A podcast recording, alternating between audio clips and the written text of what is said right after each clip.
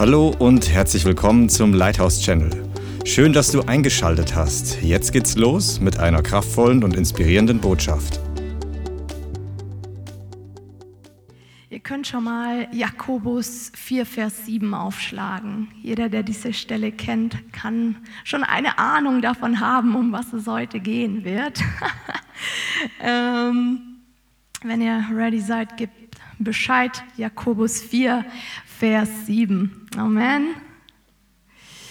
Und wir werden heute, Trommelwirbel, über den geistlichen Widerstand sprechen. Amen. Der Christian hatte vor kurzem schon eine richtig starke Botschaft über den Widerstand und den War Cry, den Kriegsschrei gepredigt vor zwei Wochen. Und ich möchte mit uns und vor allem der Heilige Geist, dass wir noch mal ein paar Aspekte in dem Ganzen näher anschauen. Amen. Also Jakobus 4, Vers 7, da heißt es, unterwerft euch nun Gott, widersteht aber dem Teufel und er wird von euch fliehen. Come on, da steckt schon so viel drin, dass wenn wir Widerstand leisten im Geist, dann flieht der Teufel. Das ist eine Zusage und eine Verheißung. Aber es ist eine Zusage, die unseren aktiven Part erfordert. Amen. Erst wenn wir aktiv werden, wenn wir Widerstand leisten, dann wird letztlich die Verheißung, kommt sie hervor und der Teufel flieht. Amen. Aber dass das so ist, sagt uns das Wort. Leisten wir im Geist Widerstand, flieht der Feind. Amen. Und darum soll es heute gehen. Und mir ist es wichtig, einfach vorab zu sagen, das ist kein Lieblingsthema des Leithauses. Ich habe schon öfter irgendwie Aussagen gehört, ja, das ist halt etwas, das das Leithaus predigt. Das ist halt so militant und spricht von Widerstand. Aber eine Sache kann ich euch sagen, es ist nichts, was das Leithaus aus sich heraus sagt, sondern was das Wort Gottes sagt. Amen. Und das ist ein gehöriger Unterschied. Ich glaube eher, dass der Leib Christi in Deutschland in diesem Punkt noch ab und an Bedarf hat, mehr von dieser Wahrheit zu lernen, zu hören, dass wir Widerstand leisten sollen im Geist und dass wir nicht einfach, ich sag mal, alles mit uns ergehen lassen müssen, vor allem nicht alles mit uns ergehen lassen sollen. Amen. Und ähm, im Prinzip ist das etwas, wo also ich glaube, diese Reaktion kommt unter anderem auch hervor, weil dieses ganze Thema Widerstand, das kratzt das Fleisch. Ja, das Fleisch mag dieses Thema Widerstand nicht. Das Fleisch liebt es, faul zu sein, auf dem Sofa zu liegen, gehätschelt und getätschelt und gestreichelt zu werden, aber nicht in den Widerstand zu gehen. Und ich glaube, der ein oder andere, der hört Widerstand und innerlich die Kratzbürsten aufstellt, das ist das Fleisch, das die Kratzbürsten aufstellt. Weil mit Widerstand, mit, ich sag mal, dieser, dieser Aufforderung letztlich Widerstand zu leisten, geht Aktivität einher, geht der Auf Aufruf einher, aktiv zu sein und Widerstand zu leisten. Und das ist nichts, Schatter, was das Fleisch mag, ja? Amen. Das ist äh, Schabba. Kleine Side Note, wenn ihr irgendwann mal nicht Widerstand leisten wollt, prüft euch mal, ob ihr im Fleisch seid oder im Geist. Amen. Warum ich aber auch glaube, dass der ein oder andere diese, diese Aussage tätigt, das ist halt was, was das Leithaus predigt. Und vielleicht nicht etwas, was das Wort sagt, weil der Feind natürlich sneaky ist. Ja? Die, die Strategie des Feindes ist, dass Christen in der Täuschung leben, dass es ihn nicht gibt oder dass es keinen Kampf gibt, dass es keinen Widerstand braucht und der Feind reibt sich in die Hände, klatscht sich ins Fäustchen und denkt sich, whoop, whoop, yes, come on, ist gut, die sollen das so ruhig bleiben. Die, wenn sie in Unwissenheit bleiben, schlage ich einen Vorteil daraus. Das sagt uns sogar das Wort. 2. Korinther 2,11. Das ist ein kurzer Vers, wo im Prinzip steht, damit wir nicht vom Satan übervorteilt werden.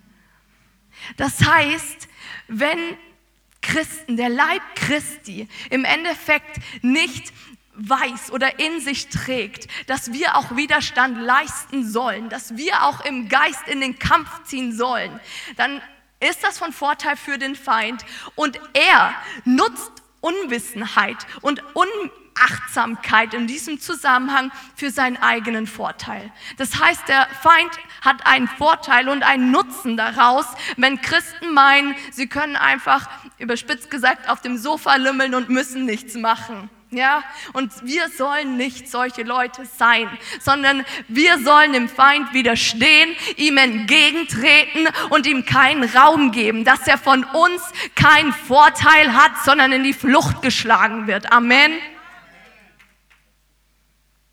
Amen.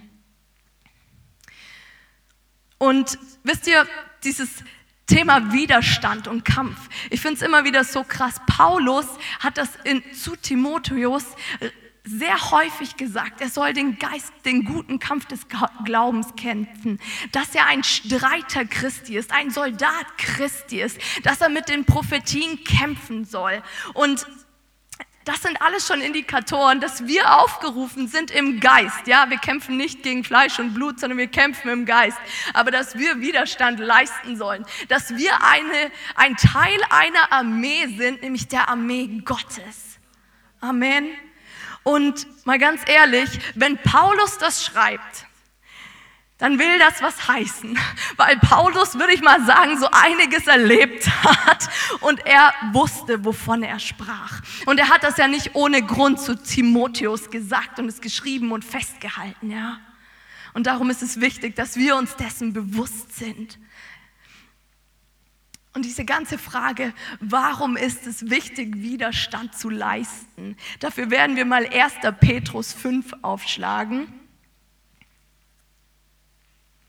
1. Petrus 5, Vers 8.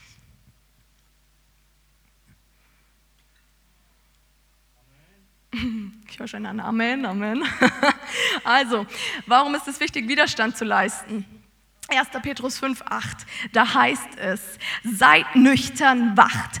Euer Widersacher, der Teufel, geht umher wie ein brüllender Löwe und sucht, wen er verschlingen kann. Mhm. Hier spricht das Wort davon, dass der Feind umhergeht wie ein Löwe und sucht, wen er verschlingen kann. Der Feind versucht, Leute zu attackieren, sie zu verschlingen, sie klein zu machen. Und an uns ist es, nüchtern zu sein und wachsam zu sein und uns vor allem dessen bewusst zu sein, dass der Feind uns überspitzt gesagt mal platt machen will, dass er wie ein brüllender Löwe ist und uns verschlingen will. Amen.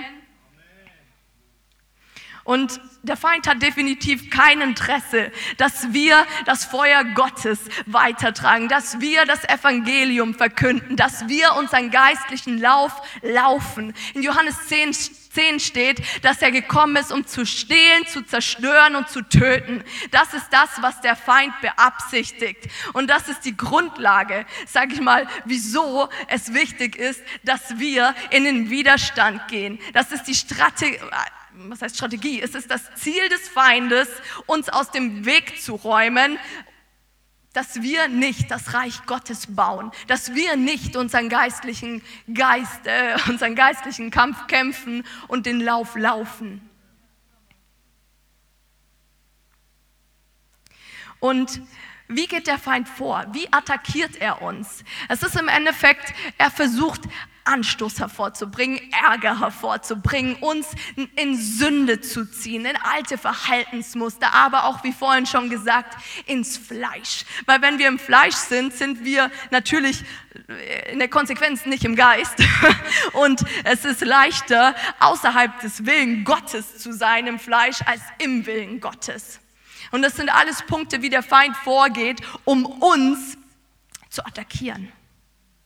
Streit, mit Geschwistern, Hochmut, Arroganz, Anstoß, sind alles nur ein paar Punkte, aber das ist das, was der Feind versucht. Er versucht uns und will uns in Sünde führen.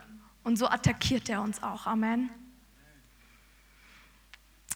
Jetzt kommt die gute Frage. Was, was, was braucht es für den Widerstand? Ich habe das mal auch als Voraussetzungen betitelt. Und ich glaube, hier sind zwei Punkte wichtig, was jetzt schon deutlich wurde. Wir müssen im Geist leben, erstens. Amen. Wir brauchen es, dass wir im Geist sind, im Geist bleiben und im Geist wandeln, damit wir dem Feind adäquat Widerstand leisten können. Weil, wie schon gesagt, das Fleisch will nicht Widerstand leisten. Aber wenn wir im Geist sind, sind wir gefüllt mit dem Heiligen Geist, hören seine Stimme und wissen, wie wir vorwärts gehen können. Aber das ist mit die Grundvoraussetzung wirklich, dass wir guten, geistlichen, göttlichen Widerstand leisten können. Amen. Weil es steht auch in Galater 5, 16 bis 17.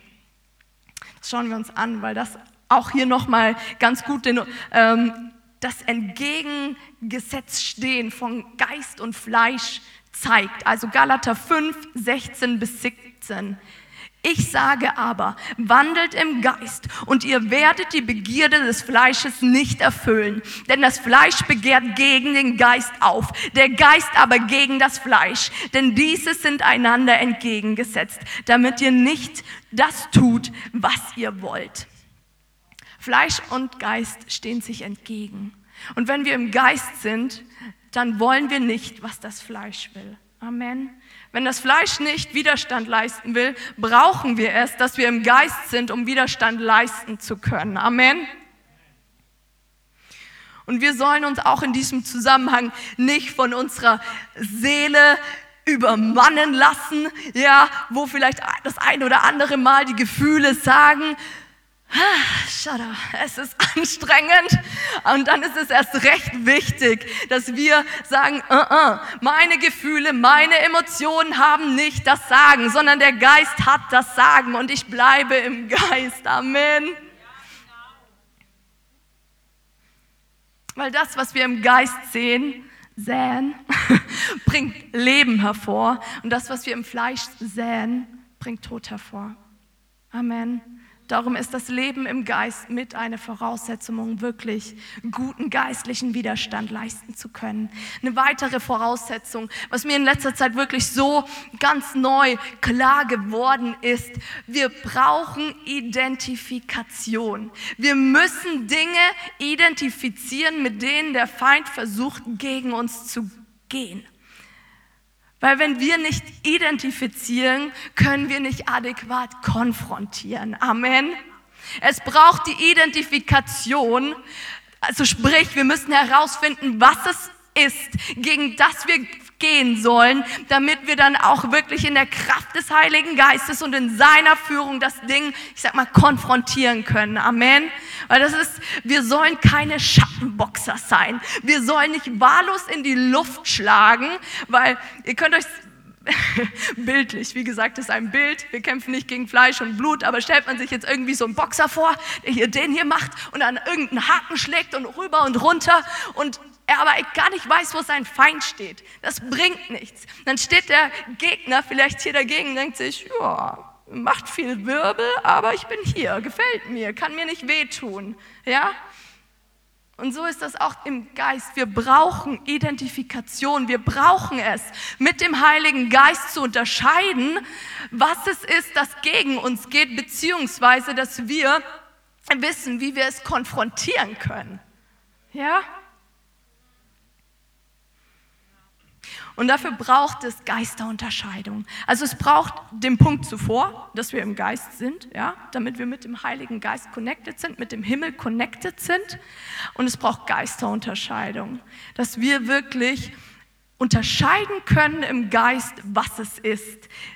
Ist es die Seele? Sind es weltliche Umstände? Oder ist es wirklich der Feind, der versucht, gegen uns zu gehen? Und dafür ist es wichtig, dass wir diese Beziehung mit dem Heiligen Geist haben und ihn, der der beste Lehrer überhaupt ist, dass wir ihn uns lehren lassen, im Geist noch schärfer zu werden, noch mehr unterscheiden zu können. Ja?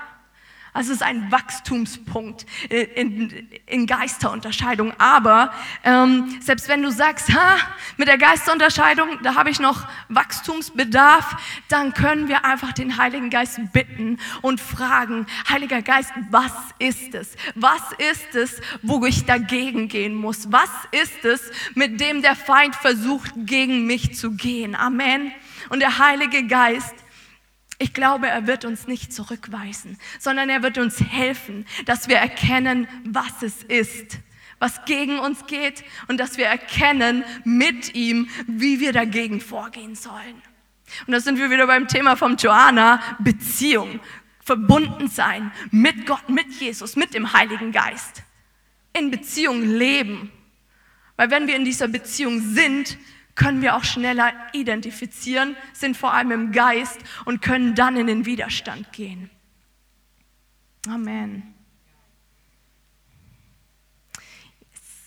Und wir werden uns jetzt noch drei Punkte anschauen. Amen.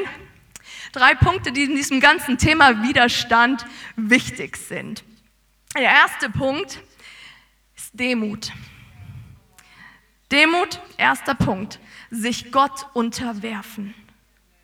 Im ersten Moment mag das vielleicht konträr wirken. Also was hat Demut mit Widerstand zu tun? Aber wir haben es vorhin schon gelesen, Jakobus 4, 7. Da heißt es, nochmal zur Wiederholung, unterwerft euch nun Gott, widersteht aber dem Teufel und er wird von euch fliehen. Das heißt, in diesem ganzen Thema Widerstand, wir sollen dem Feind widerstehen und Demut gegenüber Gott haben. Wir sollen nicht Gott widerstehen und dem, demütig dem Feind gegenüber sein, sondern andersrum. Wir brauchen die Demut gegenüber Gott, damit wir auch standhaft sind und sein können gegenüber dem Feind. Und was heißt denn Demut oder was heißt es, sich zu unterwerfen, wie dieses Wort hier in Jakobus 4, 7 heißt? Im Endeffekt geht damit einher, dass wir uns unterordnen unter den Willen und die Kraft Gottes, dass wir ihm die Kontrolle abgeben, dass wir Stolz, Arroganz und Hochmut loslassen, unter die Füße kicken und wirklich sagen, Herr, es bin nicht ich du bist es. Es geht nicht um mich, es geht um dich. Es geht nicht um meine Ehre, es geht nicht darum, wie ich dabei aussehe, sondern dass du groß wirst, dass du verherrlicht wirst und dein Reich gebaut wird. Amen. Und dieses Unterordnung ist eben, wie schon gesagt, im Willen mit Gott sein oder im Einklang mit seinem Willen sein das eigene loszulassen und zu sagen, was du willst, will ich. Was du hast, will ich. Mein Leben soll dir wohlgefällig sein. Und dieses Ego loszulassen. Und das ist eine wichtige Haltung und Herzenshaltung in dem ganzen Thema Widerstand. Weil wenn wir diese demütige Haltung Gott gegenüber nicht haben, dann ist es schneller schneller die Gefahr, wie auch immer, die Wahrscheinlichkeit, dass ähm, Stolz versucht hochzukommen, dass man ja aus eigener Kraft dem Feind eins reintreten kann, dass man ja so toll ist und schon so viel Erfahrung hat und weiß, wie es geht. Hm? Gefährliche Position. Deswegen brauchen wir Demut auch in diesem ganzen Zusammenhang Widerstand, dass wir uns Gott unterordnen, seiner Führung, seiner Leitung und seinem Willen. Mit Demut geht auch einher, hm, dass wir den Heiligen Geist besser hören können. Ist auch mit dem ganzen Thema im Geistsein verknüpft. Aber wenn wir demütig sind, können wir den Heiligen Geist besser hören dann hören wir auch seine Überführung schneller, hören seine Warnungen schneller, bevor wir in Widerstand ziehen mit etwas, was vielleicht gar nicht dran ist. Wenn wir aber demütig sind und uns unterordnen und sagen, Heiliger Geist, ich brauche dich in dem Ganzen, ich weiß nicht, wie ich da vorwärts gehen soll, hören wir ihn schneller. Und wissen dann natürlich auch schneller, was sein Wille in dem Ganzen ist, wie wir vorzugehen haben. Und damit geht auch einher, wenn wir uns Gott unterwerfen, dass, wie schon gesagt, wir Stolz abgeben. Stolz und Selbstkontrolle, es alleine zu können. Wenn wir diese demütige Haltung haben, wenn wir sagen, Herr, ich unterwerfe mich dir, auch wenn das Fleisch am Schreien ist, ich demütige mich, dann geben wir Selbstkontrolle und Stolz ab. Und das ist etwas, was auch in 1. Petrus 5, Vers 4, da waren wir gerade schon mal, aber ähm, die zwei Verse zuvor steht. 1. Petrus 5, Vers 6 und 7.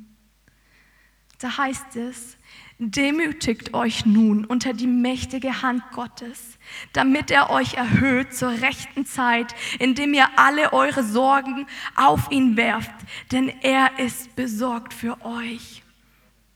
Wenn wir diese demütige Haltung haben, in dem ganzen Kontext Widerstand, dann können wir uns unsere, können wir die Sorgen auf ihn werfen.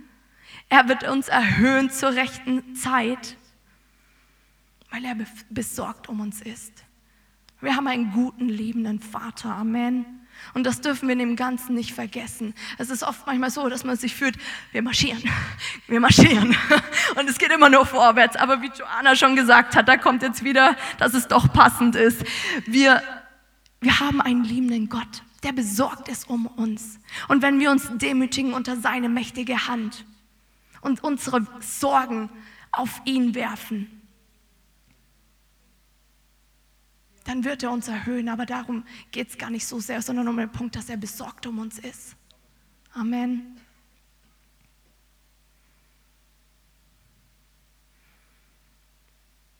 Und ein weiterer Punkt, der mit Demut einhergeht, ist Gnade. Wenn wir uns demütigen, gibt der Herr uns Gnade. Wieso? Weil der Herr den Hochmütigen widersteht und den Demütigen Gnade gibt. Und wir brauchen in Zeiten, in denen wir aktiv in den Widerstand gehen, brauchen wir die Gnade Gottes. Weil durch seine Gnade sind wir stark. Durch seine Gnade können wir vorwärts gehen. Seine Gnade kommt in unserer Schwachheit zur Vollendung. Amen. Und darum braucht es diese demütige Herzenshaltung, weil wir dann zugleich Gnade empfangen für das, wo wir durchgehen, für das, wo wir aktiven Widerstand leisten müssen. Und wisst ihr, was mich vor kurzem so bewegt hat? Jesus, ich glaube, das wissen wir, ist unser Vorbild schlechthin. Ja? Und als er im Garten Gethsemane war, hat er gesagt, das ist Lukas 22, 42, er kniete nieder, betete und sprach, Vater, wenn du willst, nimm diesen Kelch von mir weg. Doch nicht mein Wille, sondern der deine geschehe. Jesus hat sich hier unter den Willen Gottes gedemütigt. Er wollte nicht das, was er wollte, weil wäre es wahrscheinlich nach Jesu Willen gegangen, hätte er das abgebrochen. Wer weiß. Er hätte es abbrechen können. Von jetzt auf gleich hätte er dem Ganzen ein Ende setzen können. Aber Jesus hat sich gedemütigt unter die Hand Gottes. Und im Vers später heißt es, es erschien ihm aber ein Engel vom Himmel, der ihn stärkte. Wow. Jesus hat sich gedemütigt und daraufhin kam ein Engel, der ihn stärkte. Ich sage jetzt nicht, dass wenn wir uns demütigen, immer ein Engel Gottes kommt, aber es zeigt uns, dass dieses Prinzip der Gnade hier auch wirksam wird. Dass wenn wir uns demütigen, empfangen wir Gnade, um da durchzugehen. Amen. Hm. Also, erster Punkt im Thema Widerstand, Demut, sich Gott unterwerfen. Zweiter Punkt, Glaube, standhaft stehen im Glauben. Da gehen wir wieder zu 1. Petrus 5, aber diesmal Vers 9. Ähm, vielleicht habt ihr es auch noch aufgeschlagen. Aber da geht es jetzt nämlich weiter, weil uns der Vers hier auch noch verrät, wie wir den Widerstand leisten können. Ja? Also, ich lese nochmal ab Vers 8. Seid nüchtern, wacht. Euer Widersacher, der Teufel, geht umher wie ein brüllender Löwe und sucht, wen er verschlingen kann. Dem widersteht standhaft durch den Glauben. Wir sollen dem Feind widerstehen, standhaft durch unseren Glauben.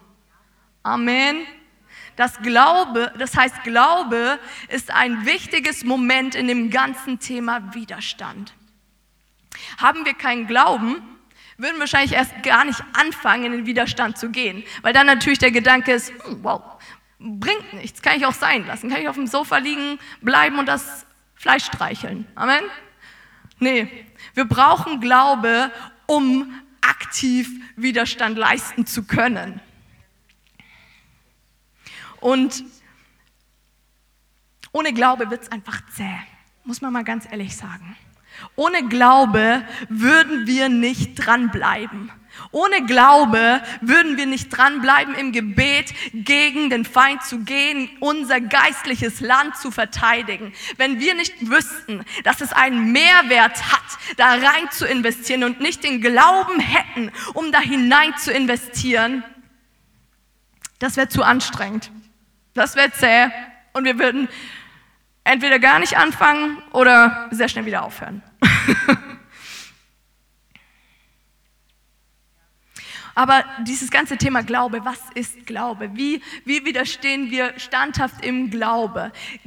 Wir brauchen im Endeffekt Glauben an Jesus, Glaube an seinen Namen, Glaube an seinen Sieg, Glaube an sein Blut, Glaube an die Autorität, die wir in Christus haben, Glaube an unsere Identität in Christus. Das sind alles Dinge, wofür wir letztlich Glauben brauchen oder es in uns tragen müssen, dass wir glauben, dass Jesus der ewige Sieger ist und wir durch ihn den Sieg haben. Ja, aber ich will mit uns heute zwei Punkte anschauen. Zwei Punkte. Einmal den Glaube an Jesus und seinen Namen und Glaube an unsere Autorität, die wir in Christus haben. Amen. Aber warum das ganze Thema Glaube so wichtig ist, dafür schauen wir uns nochmal ähm, in Lukas 8 etwas an. Lukas 8, 22. Da geht es um Jesus, seine Jünger und den Sturm. Also Lukas 8, 22.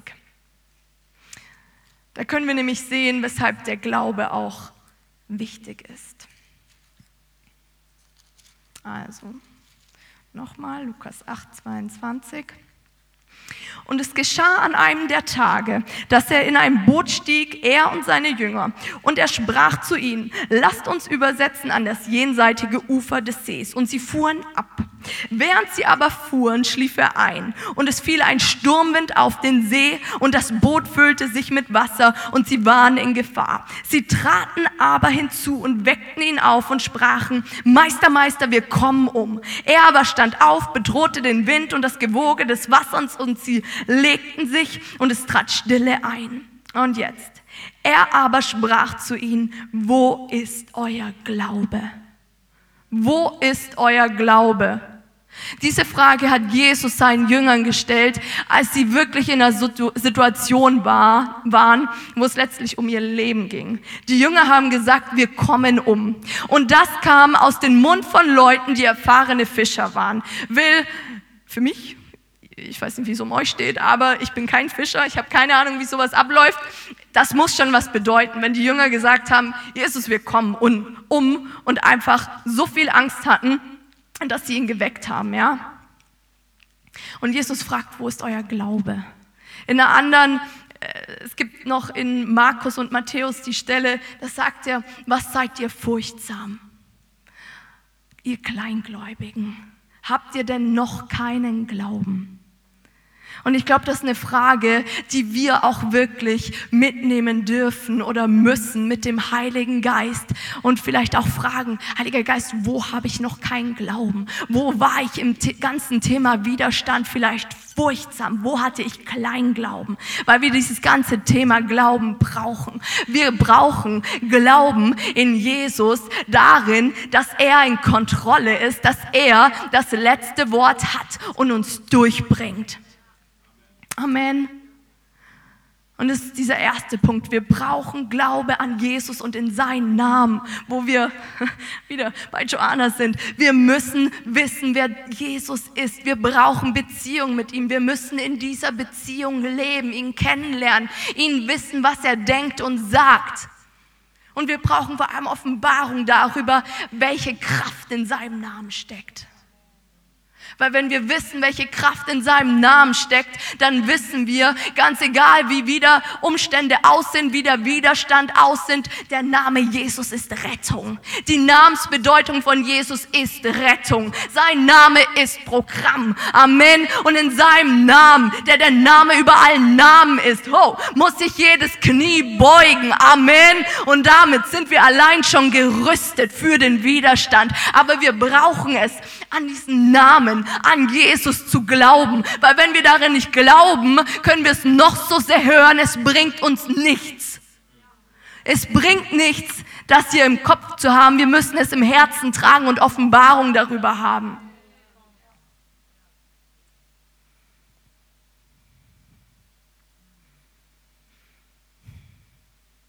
Jesus hat sich erniedrigt. Da ist wieder dieses ganze Thema Unterwerfen, Demut. Er hat sich erniedrigt und war gehorsam bis in den Tod, sodass er den Namen über allen Namen bekommen hat. Und das ist das, das dürfen wir mitnehmen, wenn wir in den Widerstand gehen, dass Jesus Retter ist, dass in seinem Namen Heil ist, dass in seinem Namen Rettung ist, dass sein Name die Finsternis zittern und fliehen lässt, dass es nicht nur ein schöner Name zum Aussprechen ist, sondern ein Name, der den Unterschied macht im geistlichen Bereich und der Finsternis den Teufel und seine Handlanger fliehen lässt. Zweiter Punkt. Glaube an unsere Autorität in Christus. Glaube an die Autorität, die wir in Christus haben. Geht auch mit dem Thema Identität einher. Wir müssen wissen, wer wir in Christus sind, es in uns tragen und Glaube in unsere Identität in Christus haben, Glaube in die Autorität haben, die uns Jesus gegeben hat. Weil dann wissen wir auch, wir müssen nicht alles mit uns machen lassen, was der Feind versucht gegen uns zu bringen. Gemeinde, wir sind kein Spielball des Feindes. Amen. Wir lassen uns nicht hin und her schupfen. Wir haben Autorität in dem Namen Jesus. Und wenn wir sie gebrauchen, dann muss der Feind auch fliehen und sich unterordnen. Lukas 10, 19. Die Stelle kennen wahrscheinlich die meisten. Da heißt es nämlich, siehe, sagt er zu seinen Jüngern, siehe, ich habe euch die Macht, Klammer auf, Vollmacht gegeben, auf Schlangen und Skorpione zu treten und über die ganze Kraft des Feindes und nichts soll euch schaden. Es soll uns nichts schaden. Wir haben Vollmacht über die ganze Macht des Feindes. Und wenn wir das wissen, wenn wir den Glauben darin haben, in diese Autorität, dann sind wir für den Widerstand auch schon gerüstet. Amen. Aber auch hier gilt, Wissen im Kopf, schön und gut. Wir müssen es um Herzen tragen. Wir brauchen eine Offenbarung vom Heiligen Geist und dass wir wirklich darin gehen und leben, unsere Autorität anzuwenden.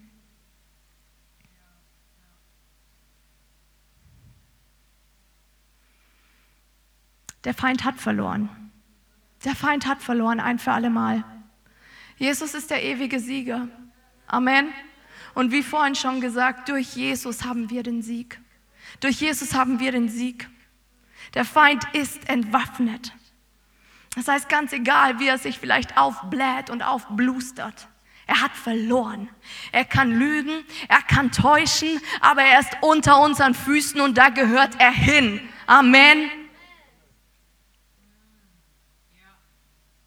Amen. Und im Prinzip dieser Punkt Autorität ist die, die Schanze für den dritten Punkt. Also zur Wiederholung. Wiederholungen sind gut, weil sie vertiefen. Amen. Demut, sich Gott unterwerfen. Zweiter Punkt, Glaube, standhaft im Glauben sein. Dritter Punkt, Wort Gottes. Es steht geschrieben. Das ist der dritte Punkt, auf den wir eingehen in diesem ganzen Kontext. Widerstand. Einfach weil ich es wichtig finde zu erwähnen, ganz allgemein, der geistliche Bereich ist voice activated. Ja? Der geistliche Bereich reagiert auf Worte. Der geistliche Bereich reagiert auf das, was wir sprechen und von uns geben. Das kann gut oder schlecht sein. In Sprüche 18, 21 heißt es, Tod und Leben ist in der Gewalt der Zunge. Das sagt uns auch schon was für den Widerstand. wir müssen unsere Zunge im Zaum halten. Wenn wir im Widerstand sind, mm, das ein oder andere nicht von sich geben, Aussagen des Unglaubens streichen und Glaubensproklamation freisetzen. Amen. Freisetzen, ich kann das, ich schaffe das, ich widerstehe. Der Feind ist unter meinen Füßen. Weil wenn ihr es ist wieder, wenn ihr es aussprecht, geht es ins Ohr und setzt wiederum Glaube frei. Amen. So, das war das Allgemeine zu den Worten und im geistlichen Bereich. Kommen wir zum Wort Gottes. Das Wort Gottes steht auch in Epheser, ist das Schwert des Geistes. Da sind wir wieder bei dem ganzen Vokabular, Kampf und Soldatsein. Das Wort Gottes sagt, wir haben eine Waffenrüstung und wir haben das Schwert des Geistes. Und unser Schwert im Geist ist das Wort Gottes. Amen. Und jedes Mal, wenn wir das Wort Gottes im Glauben proklamieren, geht ein, wenn ich es mal mit einem Geräusch machen darf, Wrumps, durch den geistlichen Bereich und es verändert sich was, ja? Amen. Schockwellen, Amen, Amen. Weil das Wort Gottes lebendig ist, weil das Wort Gottes wirksam ist und weil das Wort Gottes schärfer ist. Amen. Das werden wir uns anschauen, weil es zu gut ist, als dass wir es nicht lesen. Hebräer 4, 12. Es ist auch gut, Randnotiz, das Wort Gottes zu ehren. Amen. Das Wort Gottes zu ehren und in uns zu tragen. Also, Hebräer 4,12. Denn das Wort Gottes ist lebendig und wirksam und schärfer als jedes zweischneidige Schwert und durchdringt bis zur Scheidung von Seele und Geist, sowohl der Gelenke als auch des Markes und ein Richter der Gedanken und Gesinnungen des Herzens. Das Wort Gottes ist lebendig. Das Wort Gottes ist lebendig. Da könnt jeder von uns wahrscheinlich noch länger drüber meditieren, was es bedeutet, dass das Wort Gottes lebendig ist. Da ist Kraft drin, da ist Leben drin. Was bedeutet das, wenn wir es proklamieren, davon Leben ausgeht und ein Shift hervorkommt, weil es wirksam ist. Das Wort Gottes zerpulvert nicht einfach nur in der Lehre, wenn man es spricht, sondern es wirksam. Es ist effizient, da ist Kraft drin. Und deswegen verändert es etwas, wenn wir das Wort Gottes proklamieren und damit kämpfen.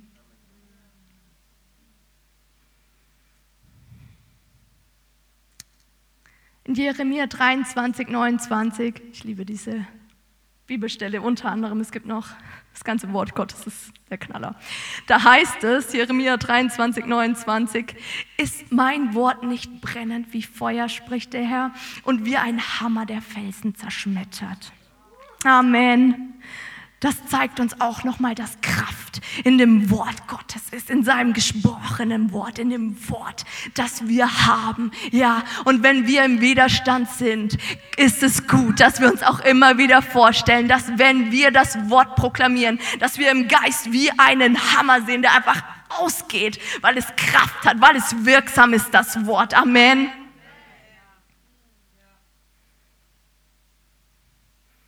Das Wort Gottes ist wie ein Hammer. Gegen was gehst du denn vor, wenn du einen Hammer in der Hand hast? Gegen einen Nagel mit einem Presslufthammer kann man Wände einreißen. Und wenn man es lang genug anwendet, dann ist entweder der Nagel drin oder die Wand platt. Ja? Und so sollen wir das Wort Gottes anwenden. So lange proklamieren mit unserem Mund. Und da ist es wichtig, um es nochmal herauszuarbeiten, dass wir es laut proklamieren. Wir müssen das Wort Gottes laut proklamieren und nutzen und nicht nur im Herzen tragen. Amen.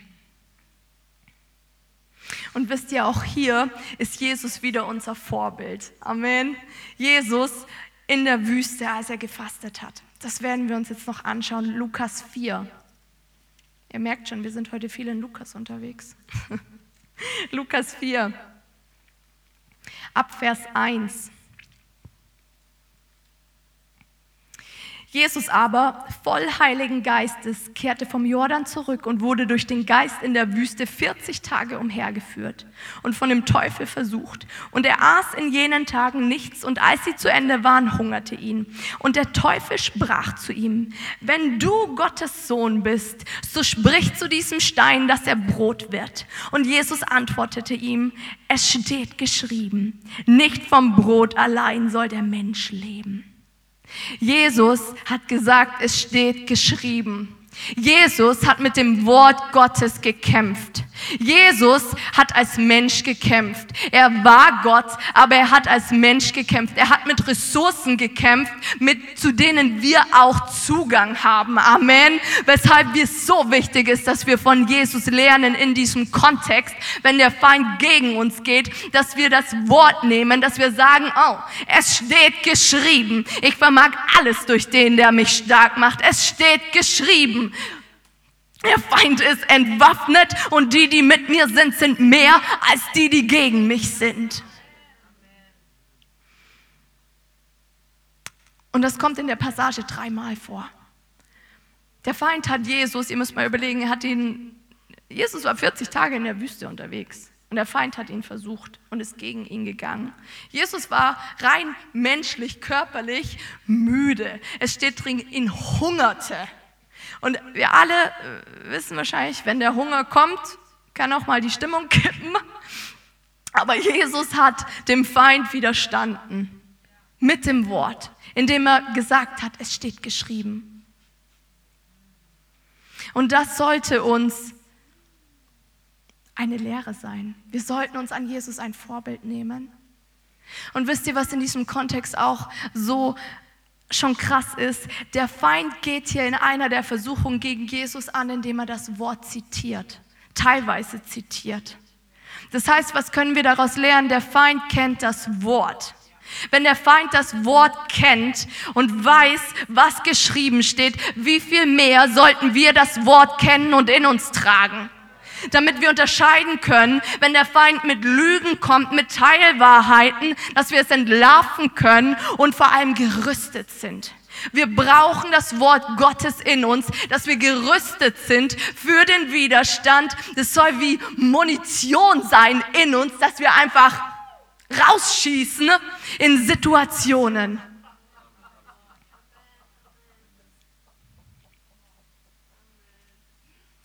Jesus war voll Heiligen Geistes und voll des Wortes Gottes. Genauso sollten wir voll des Geistes sein und voll des Wortes Gottes. Dann sind wir gerüstet für den geistlichen Kampf. Dann sind wir gerüstet, um geistlich göttlichen Widerstand zu leisten. Und auch hier macht es wieder einen Unterschied ob wir das Wort Gottes nur im Kopf tragen oder ob wir das Wort Gottes wirklich im Herzen tragen, ob wir, ob wir wirklich Offenbarung davon haben. Weil wenn wir Offenbarung haben, ist auch mehr Glaube da. Und wenn mehr Glaube da ist, können wir es dem Feind auch noch kraftvoller entgegenschleudern, ja? Und in dem ist dieser ganze Punkt Autorität wichtig, der zuvor dran war. Wir müssen wissen, wer wir sind in Christus. Wir müssen an unsere Autorität in Christus glauben, weil wenn wir das haben, dann können wir das Wort Gottes auch in Autorität proklamieren, in Glauben proklamieren und es wird eine Veränderung hervorbringen im geistlichen Bereich. Und zum Schluss der Feind, ich habe schon gesagt, der Feind ist entwaffnet.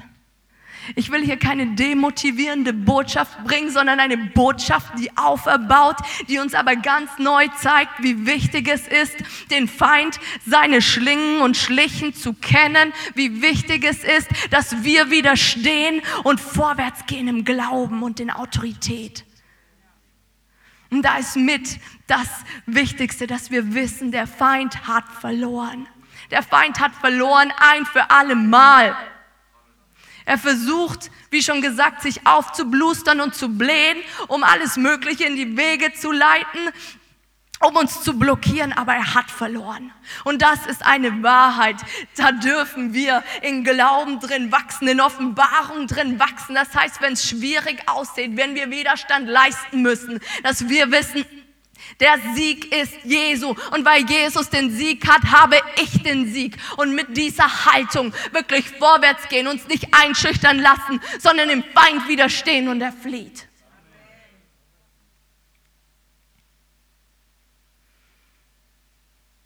In Philippa 4, 13 heißt es, ich vermag alles in dem, der mich kräftigt, durch den, der mich kräftigt.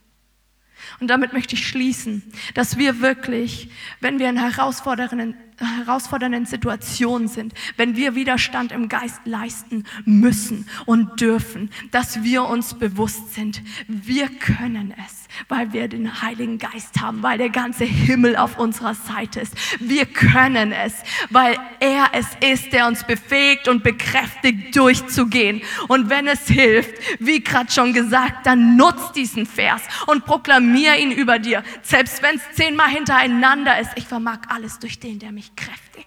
Ich vermag alles durch den, der mich stark macht. Ich vermag es, durch diesen Widerstand zu gehen, weil der Herr mit mir ist, weil er mich kräftigt und weil seine Gnade in meiner Schwachheit zur Vollendung kommt. Halleluja. Halleluja. Es ist ein gutes Thema. Es ist ein gutes Thema. Wenn du es glaubst oder glauben willst, Widerstand ist ein gutes Thema. Sag das mal. Amen. Kannst du mal vorkommen, Dina? Das ist es ist so gut, dass wir den Heiligen Geist haben. Und wir sind nicht allein. Wir sind nicht allein in diesem Widerstand. Wir haben den Himmel auf unserer Seite. Und lasst uns einfach hineindringen mit dem Heiligen Geist in das, was er für uns hat. Wir sind von ihm, ihm abhängig, aber wir haben den ganzen Himmel auf der Seite. Amen. Auf unserer Seite. Halleluja. Vielen Dank fürs Zuhören. Wir hoffen, die Botschaft hat dich inspiriert und weitergebracht. Diese und noch mehr Botschaften findest du auch als Livestream auf unserem YouTube-Channel, zusammen mit Live-Worship und vielen bewegenden Zeugnissen. Wir würden uns freuen, wenn du auch mal in unserem Gottesdienst vorbeischaust. Alle Infos dazu findest du auf unserer Webseite, auf Facebook oder Instagram. Links dazu findest du in der Beschreibung. Schreib uns gerne dein Zeugnis oder dein Gebetsanliegen unter info at lighthouse.center. Tschüss und bis zum nächsten Mal.